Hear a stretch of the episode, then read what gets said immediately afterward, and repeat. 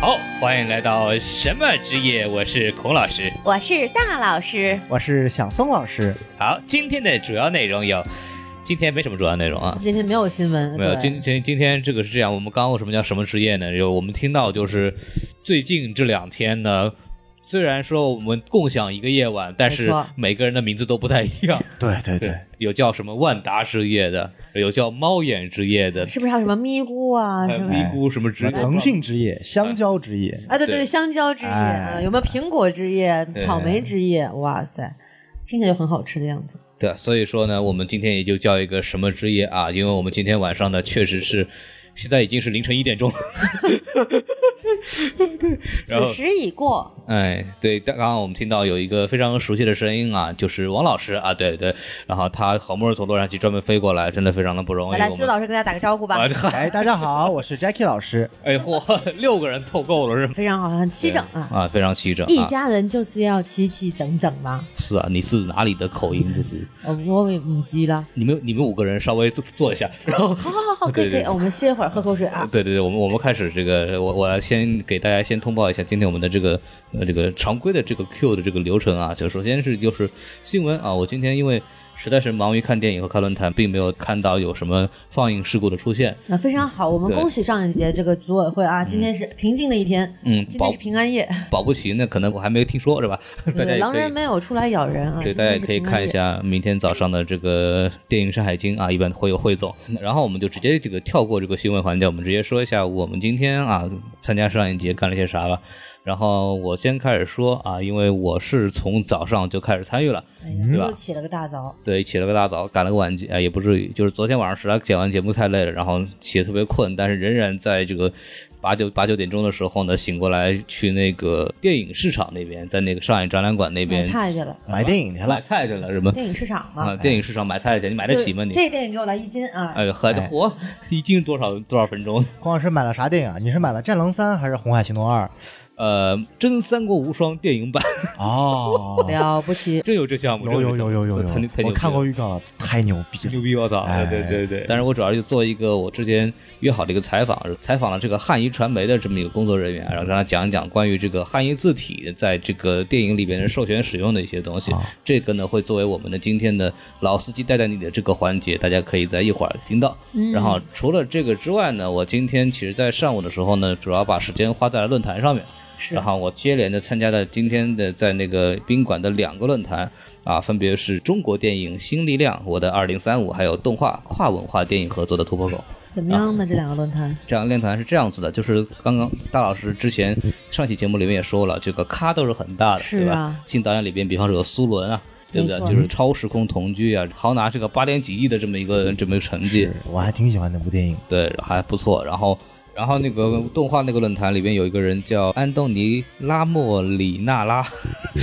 就这个人是这个《玩具总动员》的这个创作者啊，嗯对，所以说牌儿呢都很大。但是呢，我个人看完以后，反正就不如前两天这个精彩。是吗？呃？主要是觉得这个主持人的水平啊，实在太菜了。青年导演论坛里边那个主持人叫这个藤井树啊，大姐的这个感觉就是里边有一个特别牛逼的地方，就是老被银方给怼了。就是吗？对他自己说啊，我们这个我们这个团队，我现在做一个项目，然后我们这个剧本拿了一个什么上海电影节创投会什么最佳剧本什么银奖，忘了具体哪个奖，反正就拿了个什么奖。哎，怎么说？对，然后这个银银坊就，然后他就问银坊说说像这样拿过奖的这样的剧本的这样的话，对你们演员选片会有什么样的优势吗？比如说你们会不会有重点挑那些拿奖的什么的？是啊，然后银坊就说完全不会，啪啪 就打脸，就直接回了一句，就完更不会。他说我们还是要看电影本身、剧本本身呈现出来的这个具体的质量什么东西。那些奖，他说你也不知道那个奖是到底是 怎么评出来的怎么回事？对，那个藤井树当时就脸一红，然后就不说话，现场气氛有没有一度很尴尬就尬？真的很尴尬。就下面开始就哄，开始哄笑，你知道吗？就是就是那种感觉。真棒！对，然后到了这个那个什么动画那个论坛，就是刘晓光，然后那个刘晓光啊，就是上面写的是一个某个影业的总裁啊，据说还是好歹把这个影业读出来吧。我不想报他名字，某个影业总裁，嗯对，某影业总裁是吧？然后又不露脸，为了保护他们品牌，对。然后这这位大哥就是每次问问题的时候呢，都是那种都不是疑问句，都是都是陈述句，咱比如说，然后或者他或者是质问句的口气，说啊，你的电影花多少钱？你的钱多少有多少来自于国家的？啊那种感觉，就是是审问吗？还是还是论坛？感觉就是真的是跟那个审犯人似的，就那种感觉。然后就可能是上面派下来的，对，然后就感觉看他有没有偷税漏税。而且就是那种非常淡定老大哥往那儿一坐，然后人动也不动啊。然后你片哪儿来的啊？你这个怎么想这个片子啊？一个片子花多少钱啊？多少钱来自国家啊？四分之一啊，挺好，挺好，挺好啊，就就那霸道。总裁当惯了，对，而且而且这个属于就是嘉宾他们说完以后，他没有回应，直接就进入下一个问题。孔老师看这两个问题，一定看在心里非常憋屈。对对，我当主持人，对呀、我当主持人比他们好多了。就是让我感觉还是有点尴尬。而且说实话呢，我不太建议这种 panel 呢，尽量会请这种多语言的这种情况，因为在这个动画这个里边呢，其中有一个法国人，然后有一个人是乌克兰的，但是他说一种带口音的英语还好。然后这个安东尼拉莫里纳拉的肯定说的是英语了，然后还有一个人叫片渊虚直啊，这是一个非常有名的动画片导演，他是日本人，他说的是日语。然后周神威他是中国人，说的是中文，法语和日语呢，同时有一个同声在片上帮他翻译，是。造成的就是说，比方说那个法国人要说话的话，就得等半天，然后期间等不及了以后，那个刘晓光就会问其他人下一个问题，然后说等一会儿，然后我们先问下一个问题，就是那种就是场面真的非常尴尬，就完全形成不了那种观点的交流嘛。啊，对，对，所以通过今天的这个事情，我们发现了一个什么问题呢？啊我们发现不能光光通过名字来判断论坛的质量好坏，就像我们不能通过电影的名字来判断它是否是个好电影一样。是的，嗯，对，因为像就上一次那个参加那个电影工业化之路的时候，里边其实上上面五个人，两个是美国人，但是两个美国人都会说中文，然后全场呢哦都是用中文来交流的，所以说其实也就非常顺畅。那挺好。对对，所以但这个就是多语言的话，就有很多嗯这种问题。还有一个很好玩的，就是说里边那个拉莫里娜拉，因为他之前呃在中国拍了一些片子，比方说《三生三世十里桃花》，我去，对哦然后他还用这个蹩脚的中文把这个“三生三世十里桃花”说了一遍，而且他还在里边就是其实说了一些比较的严肃的一些话，嗯他就觉得就是他一直。呃，自自从来到中国以后，每天就觉得有的时候会很愤怒，就是因为很多人跟他说，因为你在中国，所以不要期待期待太高，所以你不要要求太高。我我也会很愤怒的，如果是这样的话。对，然后他就他就觉得这句话就让他很愤怒。他说：“既然你你要什么要求不要那么高，那你们就应该退出这个行业。”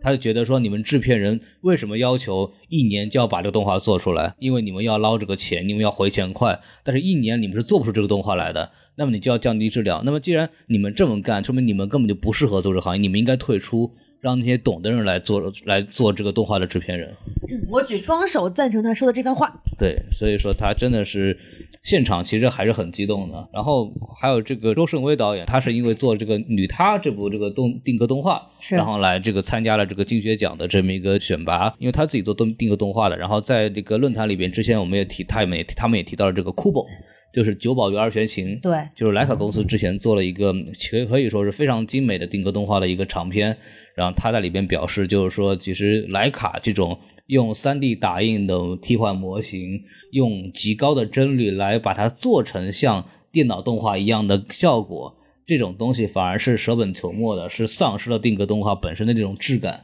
它的那种停格的感觉，包括里边用真实的物件做出东西的那种质感，所以他个人是比较反对这样的一个说法的。嗯，我觉得其实徕卡的 3D 打印也，它也依然是用真实物件来做出的这个定格动画。虽然我同意它的这个高帧率可能会丧失一些这种就是人物动作的这种不连贯性所带来的这种特殊的质感，但是我我依然认为就是 3D 打印是在这个制作行业当中的一个非常有前景的一个技术。嗯，对他对他来说，可能就觉得这种你丧失了那种真实物件带来的伦理。比方说，你真是拿那个毛线做的这么一个人，然后你定个动画里边，一般来说你能看出这是个毛线的人嘛？是当然，那个 Kubo 你他是做 3D 模型进去了以后，你还电脑在渲染，啊，然后然后把它变得就是真像一个电脑动画做出来的人物一样。那他对他就说，那你这么做还有什么意义呢？嗯就是他可能提出了这么一个观点，我觉得还挺有意思的。嗯，对对，然后至于这个对于这个方面，我们可能之后在周神威的专访里边可能会进行进一步的讨论，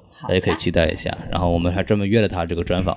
啊。然后今天这个地方呢，论坛就差了这么多，我今天就两场，就是一共是四个小时，听完特特别累。听完之后呢，就是我们一块儿看了这个《阳光灿烂的日子啊、见到姜文导演之后，我整个人感觉都恋爱了，》啊，是吗？真的散发着青春荷尔蒙的气息。是一个姜文这么一个有五十多六十岁的大爷是吧？让大老师散发了母爱，母母爱像话吗？少女心。哎，上少女心。孔老师也可以有这样的能力，毕竟都是五六十岁的人嘛。行行行行，有道理下哈下下下下下啊！你们你们打架去吧啊！是吧啊，那个是这样子的，就是今天我们就看了这场是在美琪，然后姜文呢也是在电影放映之前出现了一下。做了一个简短的见面会，在看电影之前呢，我们也出现了一下，哎对吧？我们采访了几个观众，然后呢，听听他们就是对这个电影，因为在放映之前嘛，他们是怎么期待这部电影的。那其实我们今天在这个采访的时候，还遇到了我们几个听众，对，特别巧，就是我们正在采访别人呢，然后孔老师旁边突然来了一个人，我还以为是他朋友呢，嗯，结果发现是因为我今天穿了什么电台的定制 T 恤衫，对，而且因为我们用的是什么电台定制卖标的话筒，所以他就看到了我们，就找到了我们。来来来，请采访一下你见到孔老师的本人是一种怎样怎样的体验？呃，我觉得还是声音比较好一点。此处应该配上乌鸦叫。走走走走走。不录了，不录了，不录了，我们走了，走。老师，我特别喜欢见到大老师，我觉得大老师见到人比见到声音好一点。所以我们两个就中和了，是吗？非常开心啊，能够嗯偶遇我们的听众。这位听众的名字叫做张瓦特。哎，对，然后他也在我们的粉丝群里边，所以说呢，就是为什么他会认识我们的这个标志呢？就是因为他加入了粉丝群，所以大家就可以可以加入我们的粉丝群，就可以知道我们在哪采访了，对吧？对啊，对对，然后非常感谢他能够见到我们，然后来跟我们打招呼，非常开心。么么哒。好，然后让我们进入这个，然后听听这个现场我们采访的内容啊。好的。今年是为什么就是来参加上一届？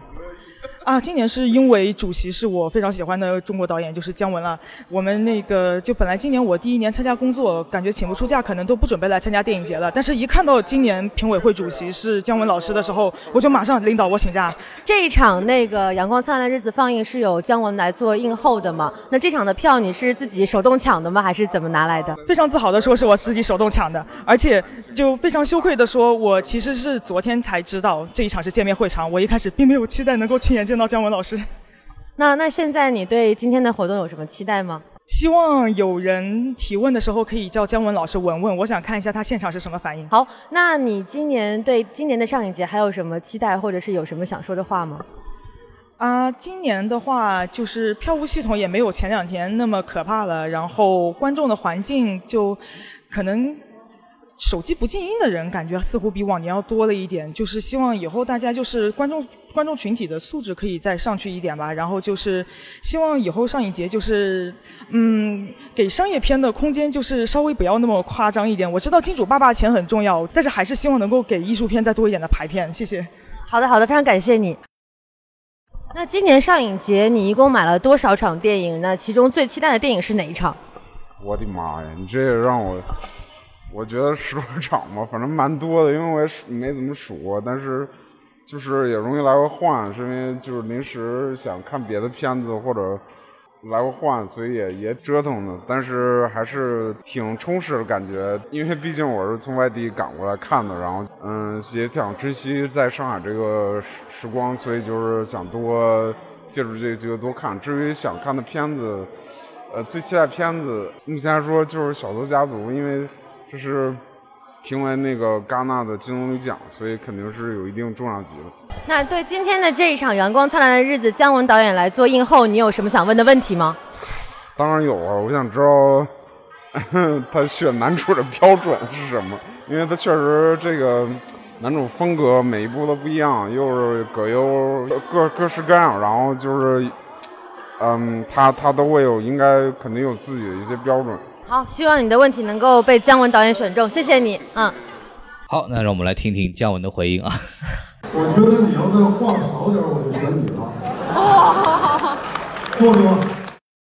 所以说这个大家也听出来，这个他真的被姜文选中了。是啊，你看对我们就是自带锦鲤属性，有没有？是这样子的，就是我们之前呢，我们提到了我的特殊功能呢，就是吐槽这个新闻中心的伙食的这个待遇问题啊，一吐槽一个准，他们每次都能进行这个大规模的改变。是。然后这次我们开发了一个新的功能，就是呃，大老师在刚刚采访里也说了，祝愿你的问题能够被选中。结果哎，他就真的被选中了。对对对，被大老师 pick 的幸运观众一定是会被导演 pick 的。这说明一个什么问题呢？就是说，大家在以后的电影节之后的放映场，如果看见我们的话，要主动的接受采访。这样子的话，说不定之后你就能被选中了，对不对？没错。哎，所以说这个还是非常重要的。然后反正我们这个电影都看了嘛，然后是啊这个小宋来了是吧？而且一之前一句正常的话都没有说过，所以我们还让小宋来说一说你在十年后再一次观看这部电影的感受。而且小宋在现场也是被姜文导演 pick 了的。对对对，然后上来就喊，就是我是九七年的，对，作为一个九七年的小鲜肉被导演选中提问是一种怎样的体验？所以说，那个你对于这部电影在十一岁看和二十一岁看到底有什么样的不同的感觉？是这样的，就首先姜文导演今天说，哎呀，这个咱这电影就是请这电影，就他是这么说的，好像是请就是这电影放的时候还没有出生的人，就是他会接受提问，对吧？对对对然后我想想看，这电影我还专门问了你们是几几年的，你们是九五年的是吧？嗯我想我九七年的，好像这电影放的时候还没出生呢，我就赶快举了举手，嗯然后姜文导演就选中我。然后我是九七年的，所以您电影上映的时候我还没出生呢。但是我特别喜欢您九您。七年今年多大呀？今年二十一，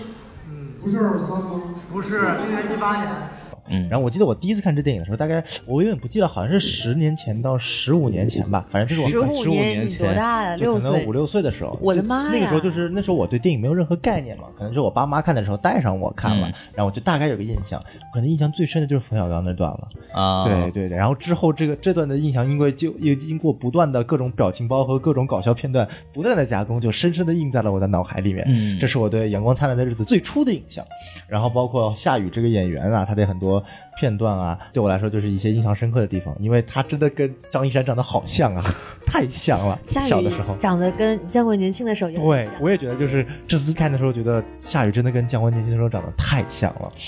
然后就我姜文导演叫叫我了嘛，然后我就说，哎呀，这个导演导演你好，这个我是九七年的。然后他愣了两秒钟，然后我又说，这个反正你你电影上映的时候我还没出生呢。他又愣了两秒钟，嗯然后他说你九九七年的，今年多少多少多大啊？嗯然后我说我二二十一，他也没有算算清楚，他觉得我是二十三呢，这好像都上映了，他算是虚岁，嗯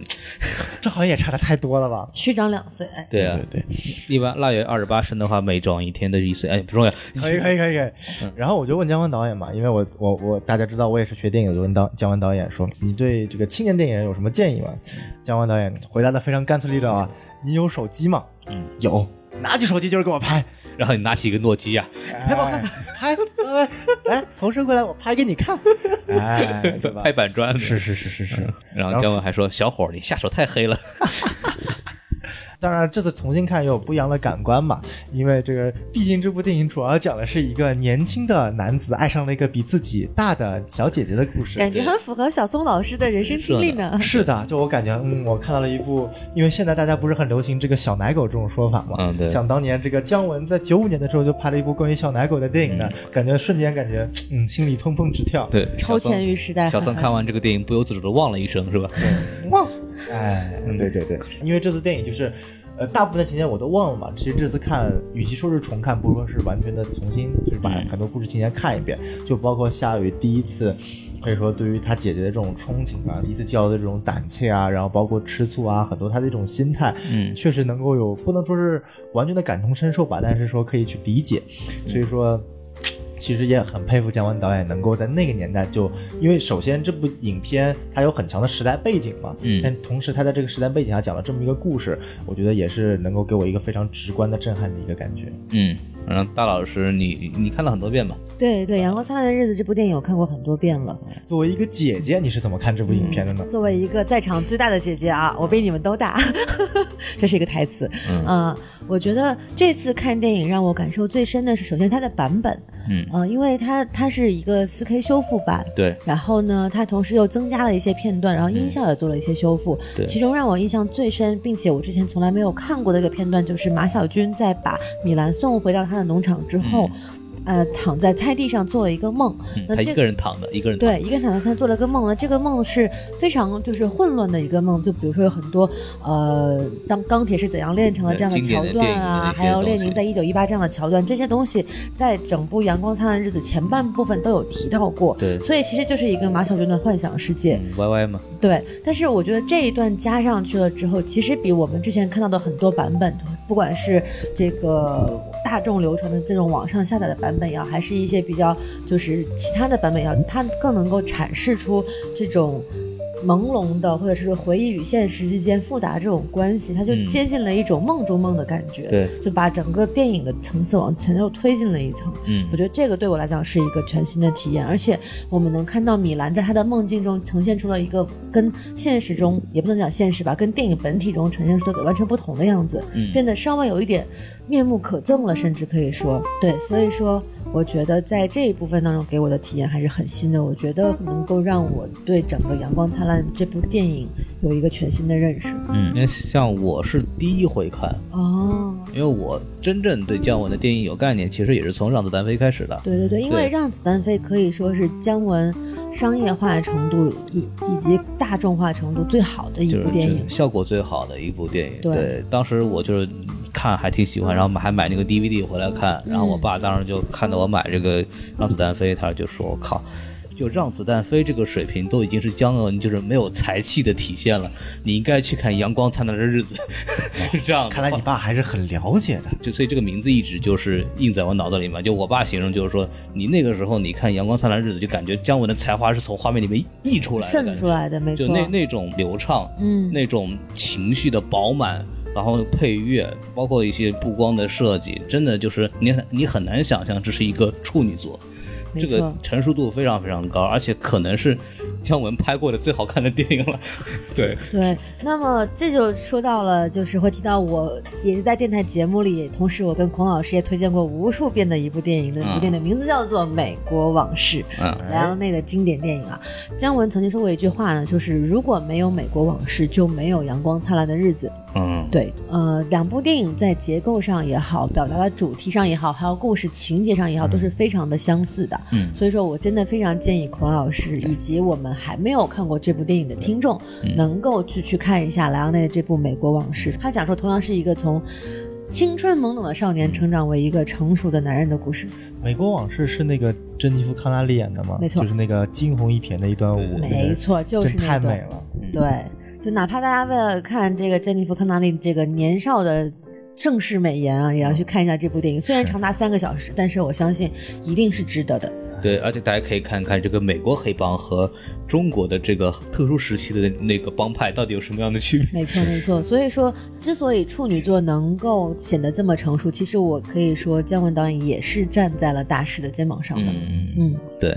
所以说这部电影其实对我们来说，就是当我看完以后，就感觉就是就就被炸到的感觉，然后出来也非常非常激动，啊，就是我们赶紧出来，就三个人决定把这个节目给录一下，然后我们今天的这个。上一节的刀逼刀环节我们就说差不多了吧？好呀。对对对，然后我们就是还是要说一下这个我们第二天啊有什么样的这么一个行程，然后有什么值得注意的，然后大老师来说一说。好，那然后从明天开始呢，我就正式进入了这个我的上影节期间啊，我从明天就开始休假了。明天我跟孔老师我们两个人的电影安排呢还是非常的满的。从明天下午开始，我们就会去看美琪的《你从未在此》，这也是杰昆·菲尼克斯今年非常高口碑的一部电影啊，一部女性主义的电影。那么接下来我们还会看第三类接触，也是在美琪，然后还有在梅陇的四百季，还有以及晚上我自己非常期待的在百丽宫环贸影城的苏珊皮特动画短片展。嗯啊，因为大家都知道我是非常喜欢看动画片，尤其是喜欢看动画短片的，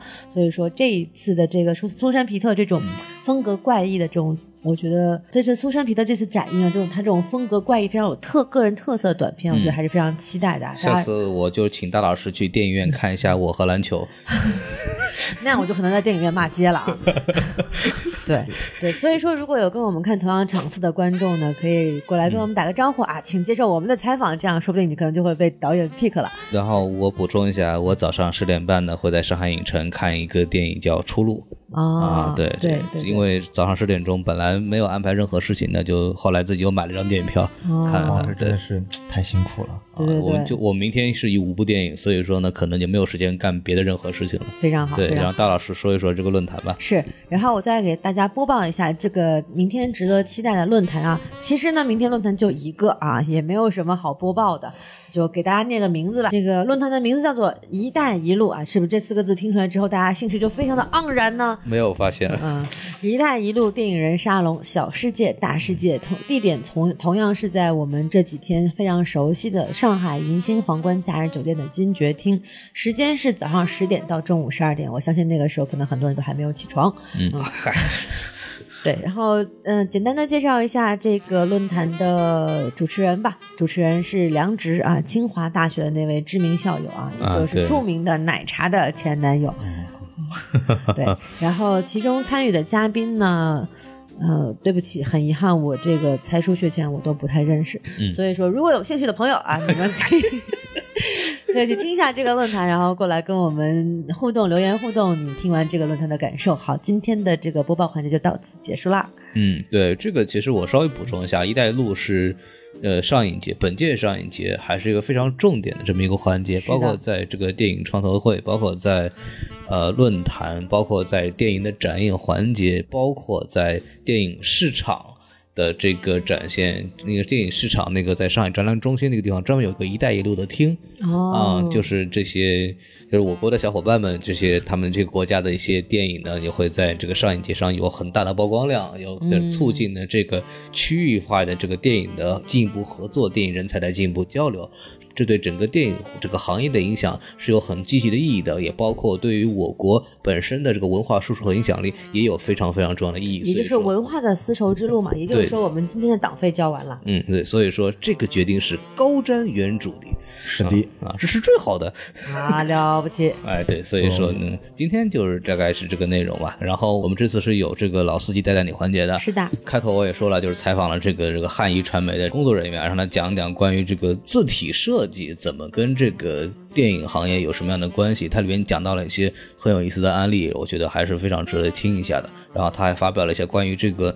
电影衍生品这一块，中国的这个它的一个行业前景和它对这个市场的观察，这个我觉得还是很有意思的一个话题。然后请大家就是收听一下，就我们就今天就这样跟大家说再再见，拜拜。拜拜。拜拜，么么哒。啊，好，欢迎大家来到我们这个今天今天的这个老司机带带你这个环节啊。然后我们这次采访的对象呢，是因为我之前在有一期节目里边说过，来参加这个电影市场的这么一个展会，然后看到一家呃做字幕的公司啊，说是做影视字幕授权的，我觉得很好很好玩儿。然后特地就是在上次聊过之后呢，改天又约了一个采访，然后这次呢，我们就请到了这个汉仪传媒的这个蓝先生啊，给我们介绍一下他们这个影视字字幕授权的这么个问题。Hello，大家好，我是汉仪传媒的蓝翔。呃，是这样的，就第一个问题啊，就是讲这个呃影视字幕授权是怎么回事？因为我们对字幕字体感感兴趣的，可能就是更多是字幕组啊，但是字幕组这个都是民间行为吧，更多是这样子的行为。像你们这边做这种官方授权的，到底是一个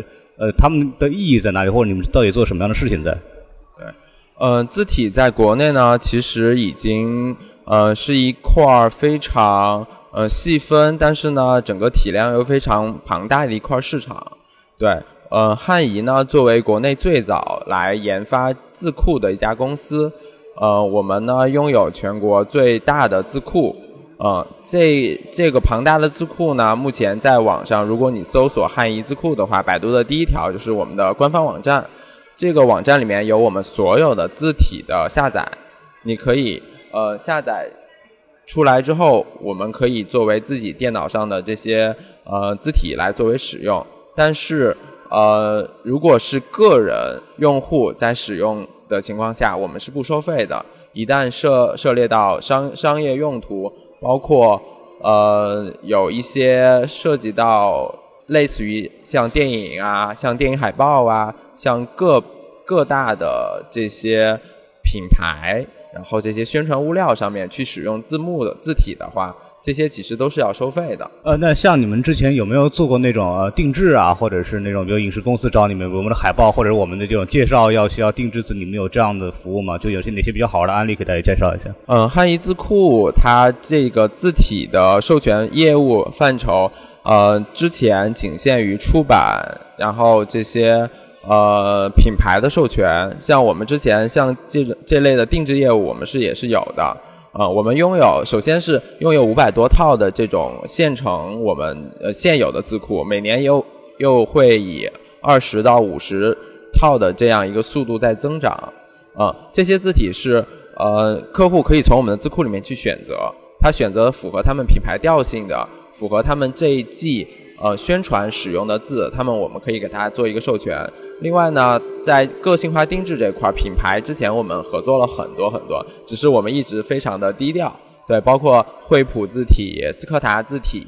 然后呃，可能没最最近比较大家所熟知的有这个《部落冲突》这款游戏，它特意找到我们公司来做中国的汉化，整个中文包括里面的内嵌的西文字体，我们都做了呃完全的匹配这款游戏的呃汉字设计。对，然后就是影视方面呢，我们今年从一八年开始成立了汉仪传媒，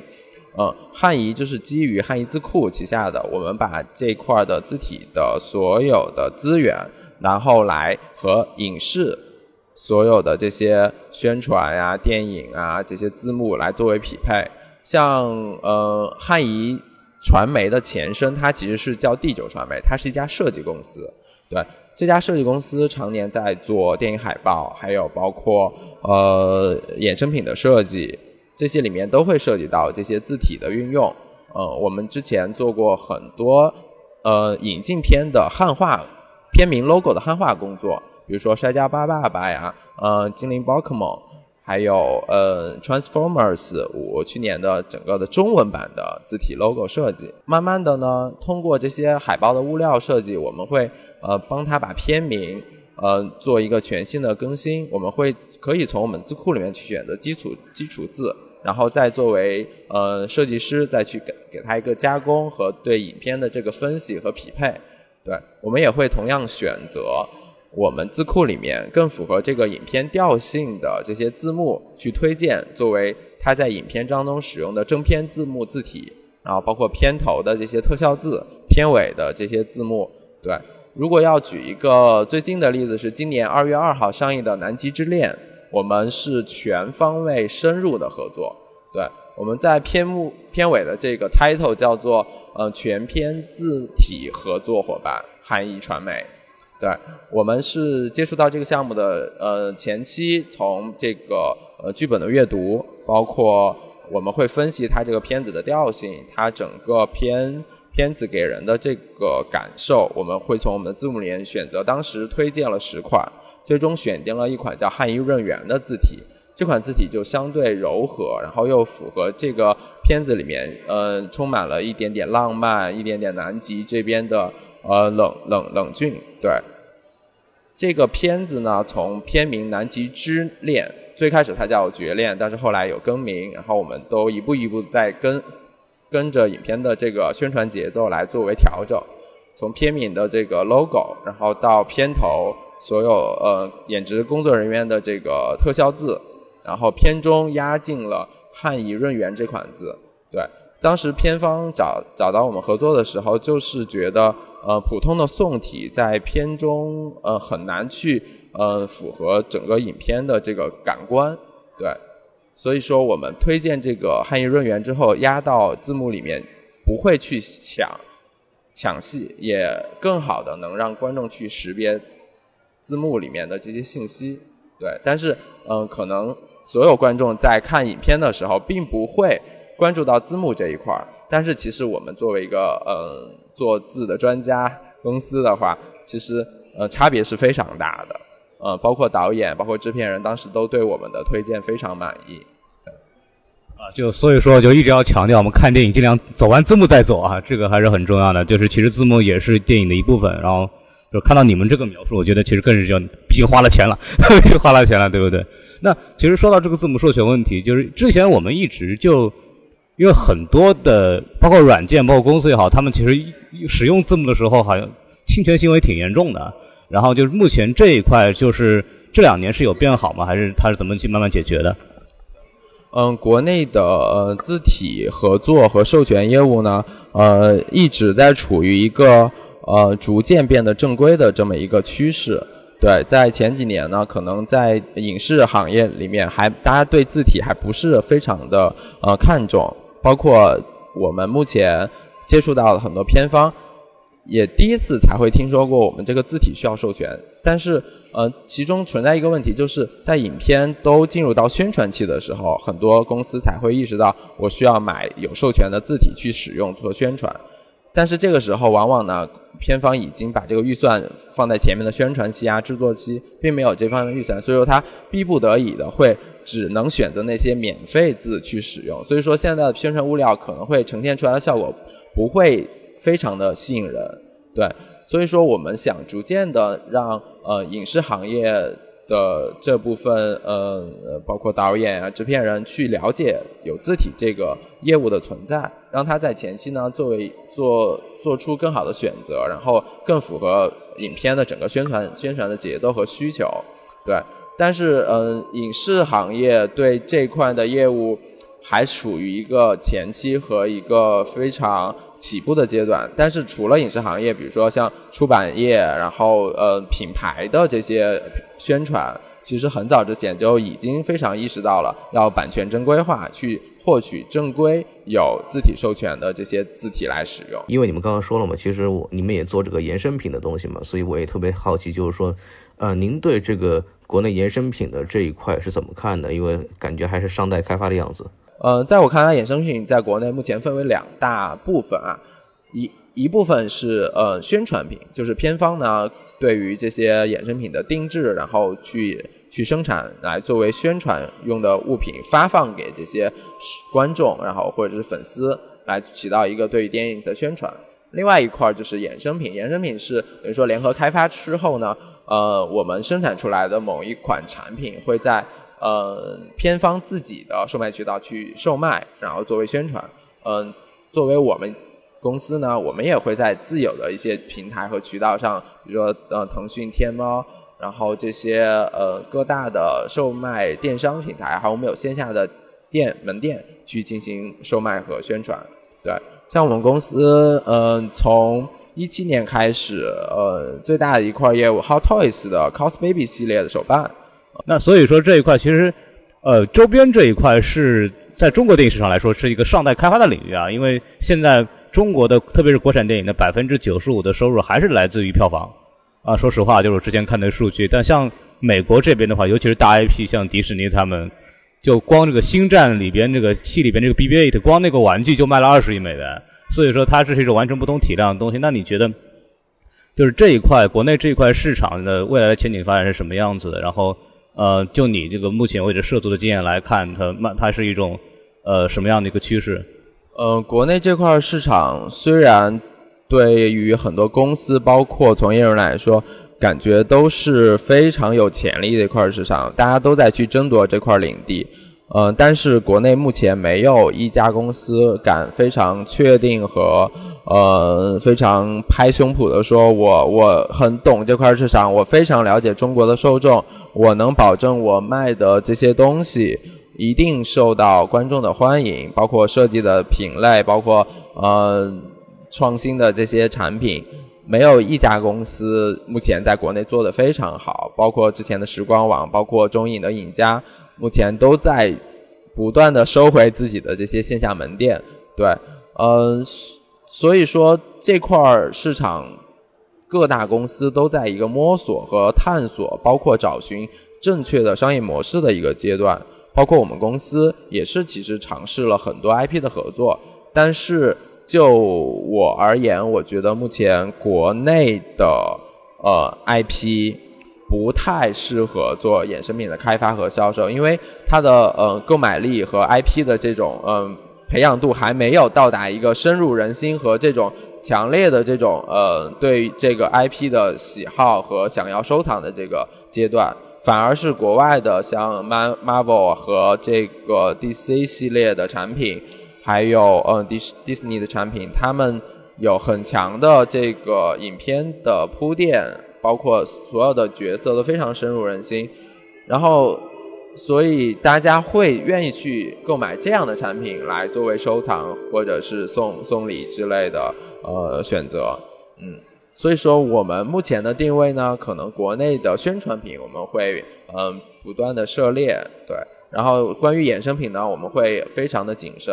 对。我们公司其实呃在今年九月份会在北京有一个呃 CCIP，就是叫做中国 IP 展，这是我们和北京国际设计周去联合承办的，在呃国际设计周之间之中的一个分会场，在展览馆。我们这次呢，就是想要集合中国，包括国外的这些呃一线强势 IP，把它的这些异业合作，包括他们授权给别的产品的这些呃品类，或者是他们自我研发的一些品类，全都放在我这个展览上面，去作为一个呃整体的宣传。对，这时候欢迎大家也来北京展览馆看一下这样的对于 IP 的一个综合性的展览。对，